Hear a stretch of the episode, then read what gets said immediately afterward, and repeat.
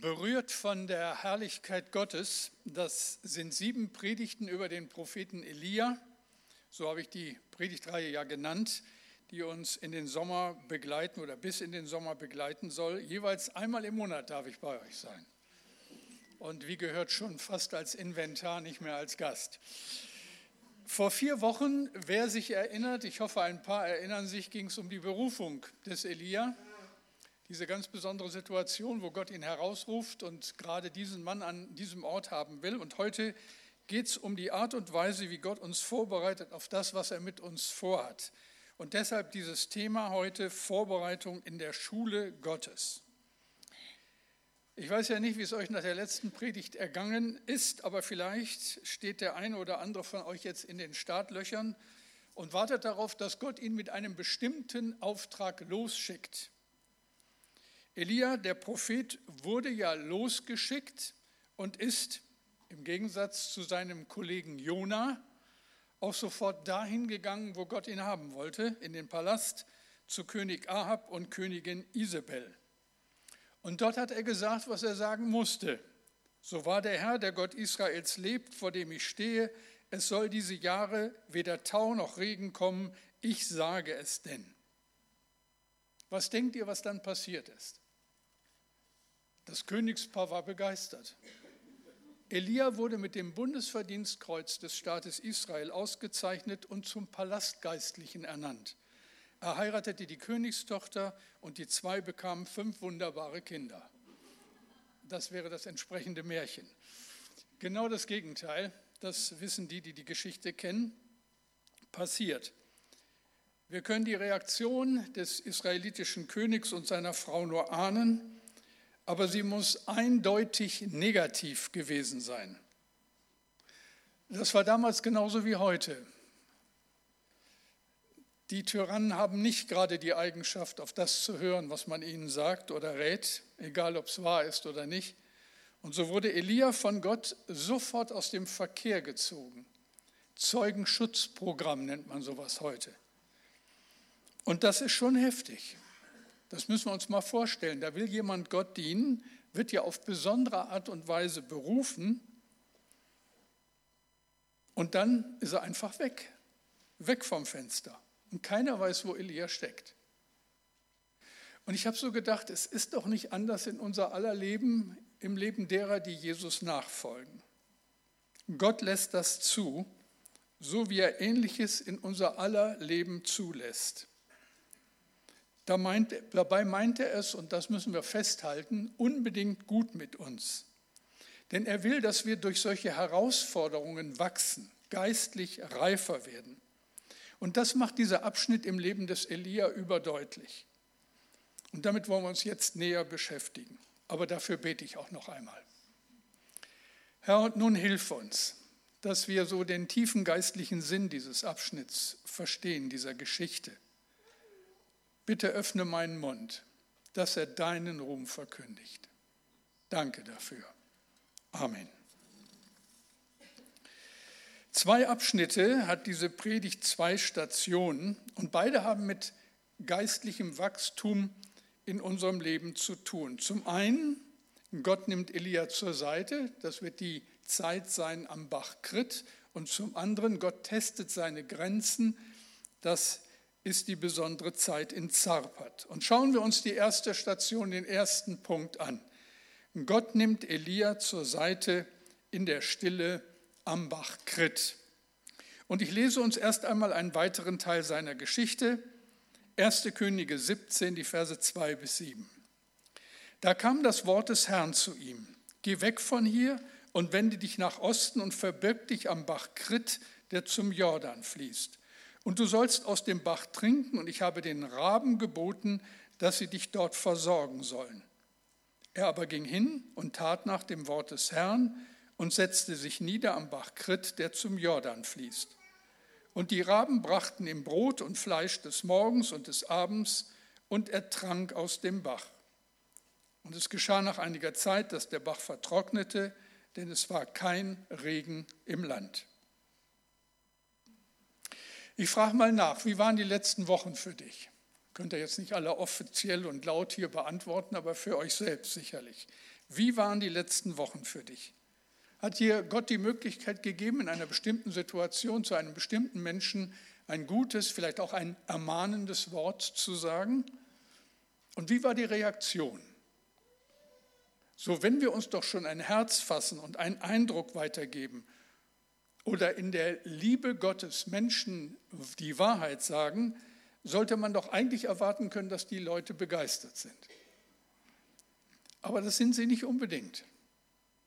Wenn sie ablehnend reagieren, sei bitte nicht enttäuscht. Aber wir sind enttäuscht.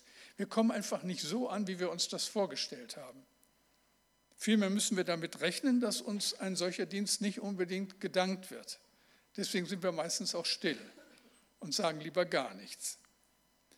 Aber wir müssen damit klarkommen und es gehört zur Ausbildung in Gottes Schule. Gott kann es sich leisten, uns erst einmal so zur Seite zu nehmen und uns in der Stille auf den nächsten Abschnitt vorzubereiten, auf dem nächsten Abschnitt unseres Weges mit ihm. Und das sollten wir uns unbedingt merken. Wenn wir das nicht aushalten, dass wir nicht so gut ankommen, dass Gott uns erstmal zur Seite nimmt, dass uns erst einmal Ruhe und Stille verordnet, dann kann uns Gott auch nicht weiterführen. So macht es mit Elia. Er nimmt ihn zur Seite. Also statt einer Karriere am Königshof als beamteter Berater wartet auf Elia ein längerer Aufenthalt an einem kleinen Bach. Das ist doch mal ein Karriereknick, wie im Bilderbuch. Also statt Öffentlichkeit und Anerkennung, Flucht in die Einsamkeit. Und dabei hat Gott mit diesem Mann ein doppeltes Anliegen. Zum einen versorgt er Elia und schützt ihn. Ein Kapitel weiter wird nämlich deutlich, mit welchen Menschen, mit welchen Leuten sich Elia damals eingelassen hat. Von Isabel, der Königin, heißt es ganz lapidar, Isabel rottete die Propheten des Herrn aus. Die Frau hat die jüdische Geistlichkeit einfach umbringen lassen. Unvorstellbar. Obadja, einer der Propheten, Zeitgenosse von Elia, konnte hundert von ihnen in geheimen Orten, geheimen Höhlen verstecken vor einer rasenden Königin. Aber um Elia kümmert sich Gott persönlich. Und er wird an diesen einsamen Ort, an diesen Bach Krit geschickt, wird von Gott versorgt, aber völlig aus dem Verkehr gezogen. Und wisst ihr, manchmal muss er es mit uns genauso machen. Er muss uns schützen vor anderen, vor Umständen und nicht zuletzt vor uns selbst. Wir wünschen uns ja immer alle gesund zu sein. So als junger Kerl habe ich immer, wenn die Leute so gesagt, die wurden dann gefragt, was ist eigentlich so ihr größter Wunsch? Und dann bei diesen Interviews äh, antworteten die meisten Gesundheit. Habe ich immer gesagt, gibt Wichtigeres im Leben so als junger, gesunder Kerl. Fragt mich mal heute. Nicht so, man sagt ja so, wenn du 50 oder 60 bist, morgens aufwachst und nichts tut weh, dann bist du tot. Da hat sich also eine ganze Menge geändert, so im Laufe der Zeit. Also wir wünschen uns, wem will man es verdenken, immer gesund und fit zu sein. Wollen alles machen, was wir so planen. Aber manchmal lässt Gott Dinge in unserem Leben zu, die wir zunächst nicht verstehen. Er lässt auch Krankheit in unserem Leben zu, damit wir endlich mal innehalten oder wir haben keine Kraft mehr, sind ausgebrannt. Gott nimmt uns zur Seite, damit wir das Wesentliche wiedersehen. 2001 ging bei mir nichts mehr. Ich war Pastor einer großen, wachsenden Gemeinde und Präses des Mülheimer Verbandes. Das ist unsere Freikirche bundesweit. Ich saß im Vorstand verschiedener christlicher Werke und hatte keinen freien Tag in der Woche. Und dann passierte es. Ein halbes Jahr lang ging nichts mehr. Und ich habe Gott anfangs angeklagt und das nicht verstanden. Ich habe ihn gefragt, wie er mir sowas zumuten kann. Als die Zeit herum war und ich wieder predigen durfte, haben liebe Freunde zu mir gesagt, dass mein Dienst eine neue Qualität bekommen habe. Später konnte ich sagen, ich möchte das nicht nochmal erleben, diese schlaflosen Nächte, diese Zeit der Angst, aber ich möchte sie auch nicht missen. Das war eine ganz wichtige Zäsur in meinem Leben mit meinem Herrn. Also Gott sorgt für uns und schützt uns, das ist das eine. Und das andere ist, wir sollen ja geistlich wachsen. Und Elia sollte es, bevor es für ihn richtig losging, und da kommt noch eine Menge, seid gespannt auf die Geschichten, die da noch kommen. Gott versorgt ihn an diesem Bach mit Brot und Wasser, zugegeben auf wundersame Weise. Wenn man das so liest, denkt man, wow, dafür will ich auch an den Bach gehen. Jeden Morgen göttlicher Lieferservice. Raben brachten Elia Brot und Fleisch und sein Wasser bezog er aus dem Bach vor seiner Hütte. Also belegte Brote am Morgen, ein Stück Braten am Abend, dazu kristallklares Quellwasser. Leute, was will man mehr? Das war wie Urlaub, all inclusive. So, sie haben es sich verdient. Aber wie lange? Elia war am Bach Krit. Wisst ihr, was der Name Krit, hebräisch Cherit, bedeutet? Er bedeutet abgeschnitten sein von etwas, gefällt sein, so wie ein Baum. Also Elia ist abgeschnitten, isoliert, raus aus alledem, was seine Berufung ausmachte. Er ist ein Prophet, ein Mann, der im Auftrag Gottes geredet hat und Gott kann es sich leisten, ihn völlig aus dem Verkehr zu ziehen. Das kann er, weil Elia wohl ein Sprecher Gottes, aber noch nicht ein Mann Gottes war. Das sollte erst in der Zeit der Vorbereitung in der Stille werden. Also Elia musste raus aus dem Rampenlicht, musste geschützt werden. Und am Bach Krit hat er keinen Urlaub, sondern in der Schule Gottes ist er. Er wird auf das, was kommen soll, vorbereitet. Ein äußerer Anlass, das Wüten einer verrückten Königin, gibt Anlass zu Rückzug in der Stille. Und das ist göttliche Pädagogik. Wisst ihr, Gott weiß, wie schwer wir den öffentlichen Auftritt verkraften. Und das sage ich besonders auch mit Blick auf die lieben Menschen in meiner Zunft. Wie schnell wir uns was einbilden und uns überheben. Wisst ihr, die Zahl derer, die im Reich Gottes an dieser Stelle scheitern, ist erschreckend, auch in unseren Tagen. Deswegen seien wir dankbar, wenn Gott uns vorbereitet, in der Stille vorbereitet. Es ist nicht immer leicht, das zu akzeptieren. Es kommt uns wie verlorene Zeit vor, aber es ist so. Wenn Gott dich für einen bestimmten Dienst erwählt hat, wenn du Ja zu diesem Dienst sagst, dann gehört auch die entsprechende Vorbereitung dazu. So viele Christen sind an ihren geistlichen Gaben gescheitert, weil sie einfach zu unreif waren. Wenn unser Dienst nicht aus der Stille heraus geschieht, dann verwechseln wir ganz schnell die eigene Stimme mit der Stimme Gottes.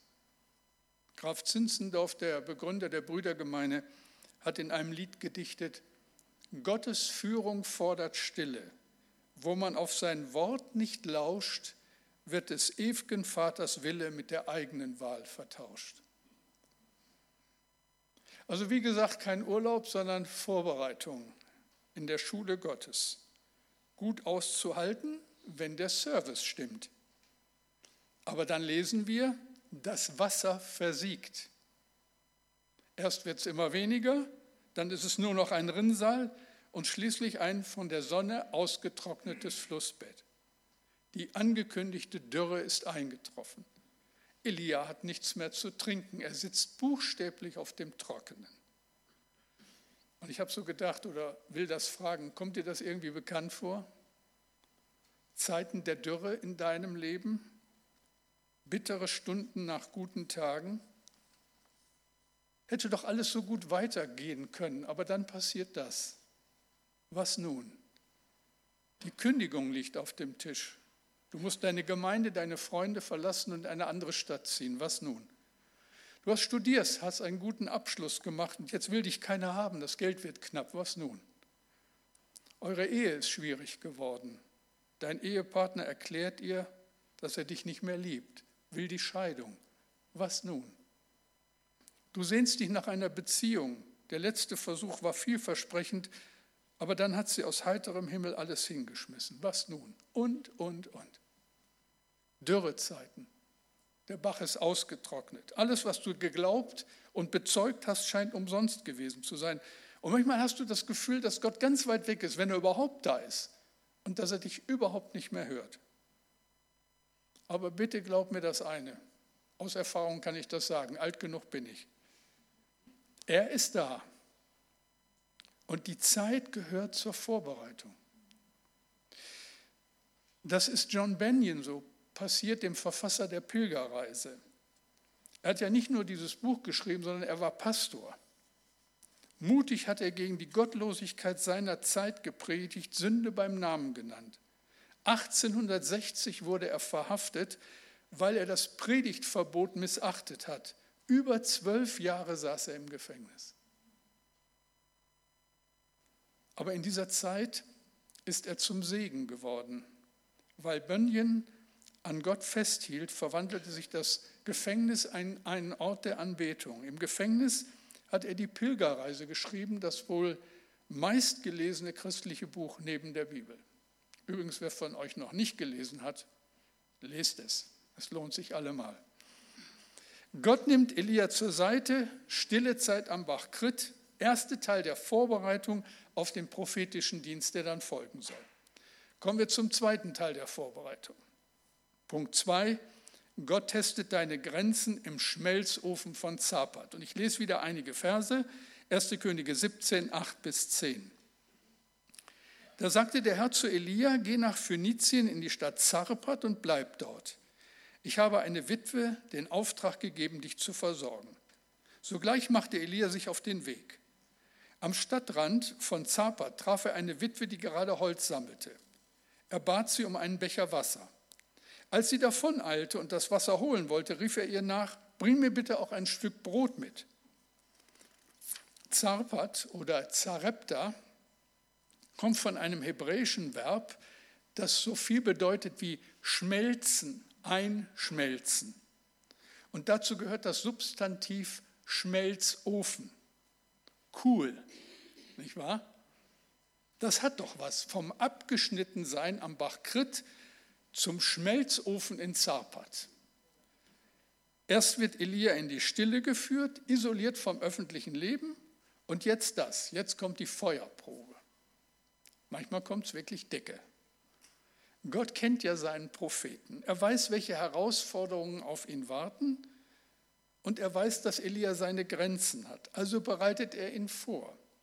Stille und Probe, abgeschnitten sein und eingeschmolzen. Ich habe so an der Stelle gedacht, ich weiß nicht, ob uns bewusst ist, was wir uns manchmal so wünschen, wenn wir singen. Ich weiß nicht, ob ihr dieses Lied kennt, wir in unserer Gemeinde haben wir es oft gesungen. Feuer des Herrn, danach verlangt mein Herz, mach mich rein, heilig, dir allein will ich folgen, mein Meister, und deinen Willen tun. Wollen wir das? Feuer des Herrn? Ich glaube, Gott freut sich von Herzen, wenn so eine Bitte von Herzen kommt. Aber wir sollten das nicht leichtfertig singen. Wenn wir Jesus besser kennenlernen, wenn wir lange schon mit Gott unterwegs sind, dann stellen wir fest, dass es Zeiten gibt, da kommt es richtig dicke. Da fühlen wir uns wie im Schmelzofen. Es sind aber auch Zeiten, in denen wir Gott in besonderer Weise begegnen und Zeiten, in denen wir geistlich vorwärts kommen, wachsen. Und bitte vergiss das niemals. Gott weiß immer, wo du bist. Wir haben es gerade gelesen in Vers 8, Luther übersetzt, da kam das Wort des Herrn zu ihm, zu Elia. Gott weiß, wo Elia ist und redet zu ihm. Gott weiß, wo du bist. Immer, überall. Auf den Zentimeter genau, besser als Jesus GPS. Wenn alles verloren erscheint, wenn du dich isoliert fühlst und das Leid über deine Kräfte geht, wenn du drauf und dran bist, in unsäglichem Selbstmitleid unterzugehen, dann schlag das Wort Gottes auf und dann lies all die herrlichen Verheißungen, zum Beispiel diese, Jesaja 41, 10. Fürchte dich nicht, ich bin mit dir, weiche nicht, denn ich bin dein Gott, ich stärke dich, ich helfe dir auch, ich halte dich durch die rechte Hand meiner Gerechtigkeit. Fürchte dich nicht. Gott weiß, wo Elia steckt und bleibt dran. Keinen Augenblick ist der Prophet alleine. Elia soll nach Zarpat gehen. Ungefähr 160 Kilometer Fußmarsch liegen vor ihm.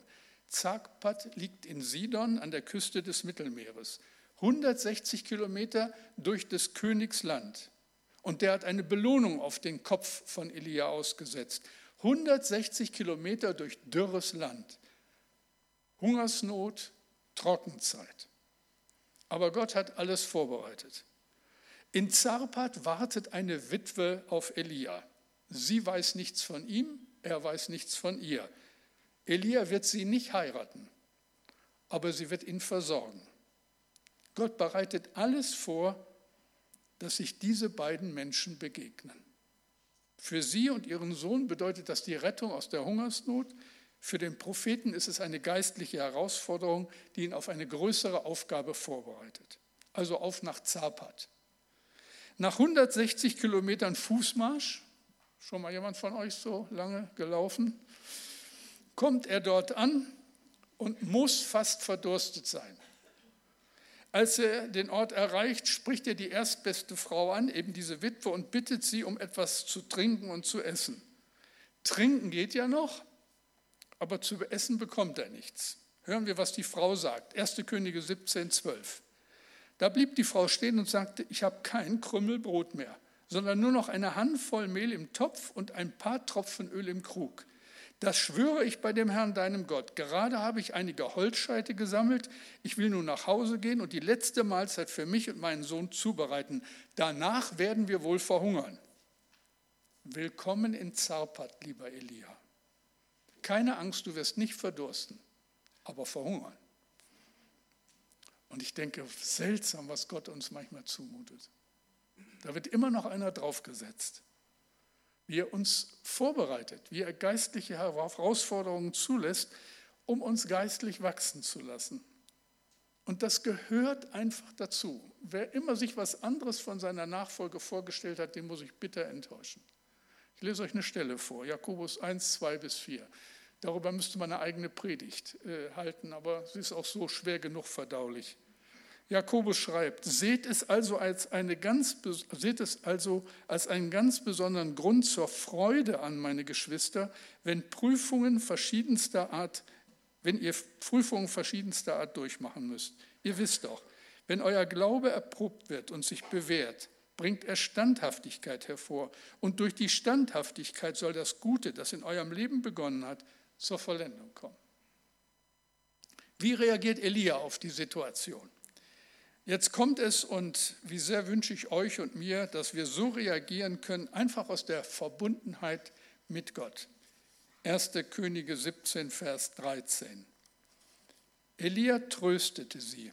Hab keine Angst, so weit wird es nicht kommen. Geh nur und tu, was du dir vorgenommen hast, aber back zuerst für mich einen kleinen Brotfladen und bring ihn mir heraus. Nachher kannst du für dich und deinen Sohn etwas zubereiten. Stellt euch mal die Situation vor. Ich hoffe, ihr habt so viel Fantasie. Da steht vor dieser armen Frau der staubige Bruder von der Landstraße und sagt, Frau, geh nach Hause und back uns ein paar herrliche Pfannkuchen. Erst welche für mich. Ich habe echt Hunger. Und dann welche für dich und deinen Sohn. Also die arme Frau muss an ihrem oder an seinem Verstand gezweifelt haben oder vielleicht auch an beiden. Und dann kommen sie die Worte des Glaubens, Worte echter Gottesnähe. Elia sagt zu der Frau, 1. Könige 17, 14, denn der Herr, der Gott Israels, verspricht dir, das Mehl in deinem Topf soll nicht ausgehen und das Öl in deinem Krug nicht weniger werden, bis ich, der Herr, es wieder regnen lasse. Und wisst ihr, was ich euch und was mir, ich mir wünsche, wenn ich sowas lese? dass in uns so eine tiefe Sehnsucht nach der Herrlichkeit Gottes aufsteigt. Dass wir ihm einfach mehr begegnen wollen.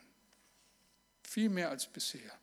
Dass wir Menschen des Glaubens sind, Gottes Stimme hören und ihm vertrauen in jeder Lage. Danach sehne ich mich. Und es kommt, wie Elia angekündigt hat.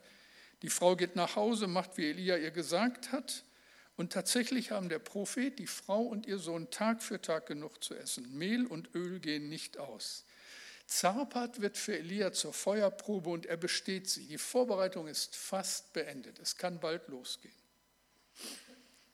Nochmal für uns, was lernen wir aus der Geschichte, aus dem bisher Gesagten? Was dürfen wir nicht vergessen?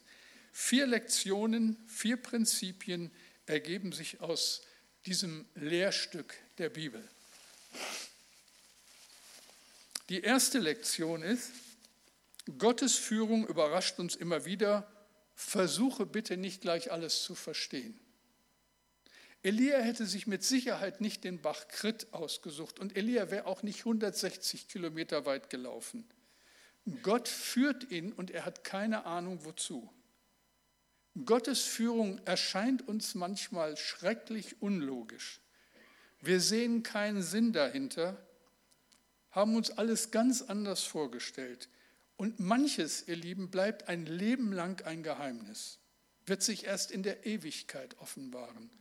Aber halten wir unbedingt daran fest, Gott meint es gut mit uns und will, dass wir das Ziel erreichen, unter allen Umständen. Die zweite Lektion ist, wenn es losgeht, ist es am schlimmsten. Drum gib nicht auf. Es gibt sowas wie den Schock des ersten Eindrucks. Hier soll ich leben?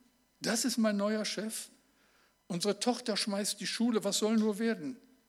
Der Arztbericht verschwimmt mir vor den Augen. Das kann alles nicht wahr sein. Und ich denke, ihr kennt alle solche Augenblicke. Augenblicke, wo wir in Panik verfallen, wo wir das Handtuch schmeißen wollen, wo wir alles nicht mehr verstehen, wo alles keinen Zweck mehr zu haben scheint. Aber der Eindruck trügt, weil Gott uns nie aus den Augen lässt. Die Einöde am Bach Krit versorgt Elia, während überall im Land Leute am Hunger sterben. Die bettelarme Witwe in Zarpa, die selbst nichts mehr hatte, wird für Elia zur wandelnden Ermutigung. Gib nicht auf, Gott hat einen Weg für dich. Das ist die Lektion. Ein drittes, was wir vor allem lernen sollen, ist Gehorsam. Wir sollen Gott aufs Wort glauben und gehorchen. Gott sagt, Elia, steh auf und geh. Und Elia tut das. Elia sagt zu der Frau, Frau, geh nach Hause und back uns ein paar herrliche Pfannkuchen. Und die Frau macht das. Wisst ihr, alle Verheißungen Gottes sind an diese Bedingungen geknüpft. Sie gehen nur in Erfüllung, wenn wir diesem großen Gott vertrauen und seinem Wort gehorchen. Billiger geht es nicht. Das ist eine teure Angelegenheit. Und eine vierte und letzte Lektion an diesem Morgen – Gottes Fürsorge deckt oft nur das Nötigste, vergiss trotzdem nicht, ihm dafür zu danken. Hast du dich schon mal gefragt, warum Gott dich nicht im Lotto gewinnen lässt? Wie viele Millionen sind manchmal so im Jackpot? In dem europäischen Jackpot waren vor kurzem 365 Millionen Euro. 365 Millionen Euro. Euer Rechnungsführer könnte doch spielen und für die Gemeinde gewinnen dann könntet ihr eure kühnsten Gemeindeträume komplett finanzieren. Mehr Mitarbeiter einstellen und sie gut bezahlen. Ihr könntet einen Kindergarten bauen, zwei Gemeindegründungsprojekte in Niedersachsen finanzieren und das leere Ladenlokal in eurer Nähe zum Gemeindecafé umbauen. Nicht? Und, und, und. Warum passiert das nicht? Habt ihr so einen unfähigen Geschäftsführer? Und du, ich finde doch, keiner braucht Geld nötiger als du oder als ich. Gott könnte dir doch einfach im Traum die Zahlen der nächsten Ziehung offenbaren. Dann kannst du nächste Woche kräftig einkaufen und der Gemeinde den Zehnten geben. Die freut sich dann auch noch. Ihr Lieben, das ist nicht die Art Gottes zu handeln. Gott will, dass du in den Himmel kommst, nicht dass du es dir auf der Erde so schön einrichtest, dass du den Himmel vergisst.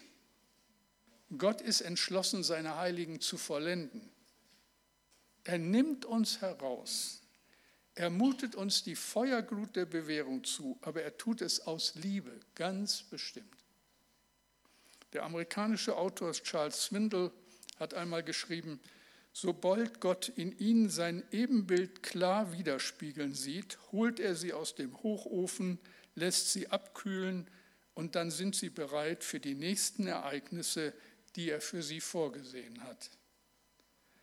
Alle Wege, die auf unserer Reise des Glaubens zur Reife führen, führen uns auch an den Bach Krit und an den kleinen Ort Zarpat. Hier offenbart sich Gottes Herrlichkeit. Und das ist gut so, denn Gott ist gut. Beten wir. Herr, und ich denke dann in dem Moment auch so sehr an die unter uns, an diejenigen unter uns, die jetzt genau da drin stecken, die sich zur Seite genommen fühlen, nicht gesehen fühlen, die darunter leiden, dass sie alleine sind oder sich alleine fühlen und die vergessen haben, wie nah du ihnen bist. Dann offenbare dich in neuer Weise an ihnen. Und ich denke an die, Herr, die durch diesen Schmelzofen müssen, die bitteres Leid ertragen müssen, die vielleicht einen Menschen verloren haben, die mit Krankheit klarkommen müssen, mit Mobbing, mit Dingen, die sich nicht so entwickelt haben, wie sie sich das vorgestellt haben. Herr, dann komm du und erbarme dich und offenbare dich als der Gott, der es gut mit ihnen meint und dem wir bedingungslos vertrauen dürfen, egal was kommt. Herr, segne du, behüte du, erbarm dich immer wieder neu. Lass uns auf deinem guten Weg bleiben und dich dadurch ehren und verherrlichen. Danke, du großer Gott. Danke, dass du nicht aufhörst, dich um uns zu kümmern. Dich ehren wir und dich beten wir an. Amen.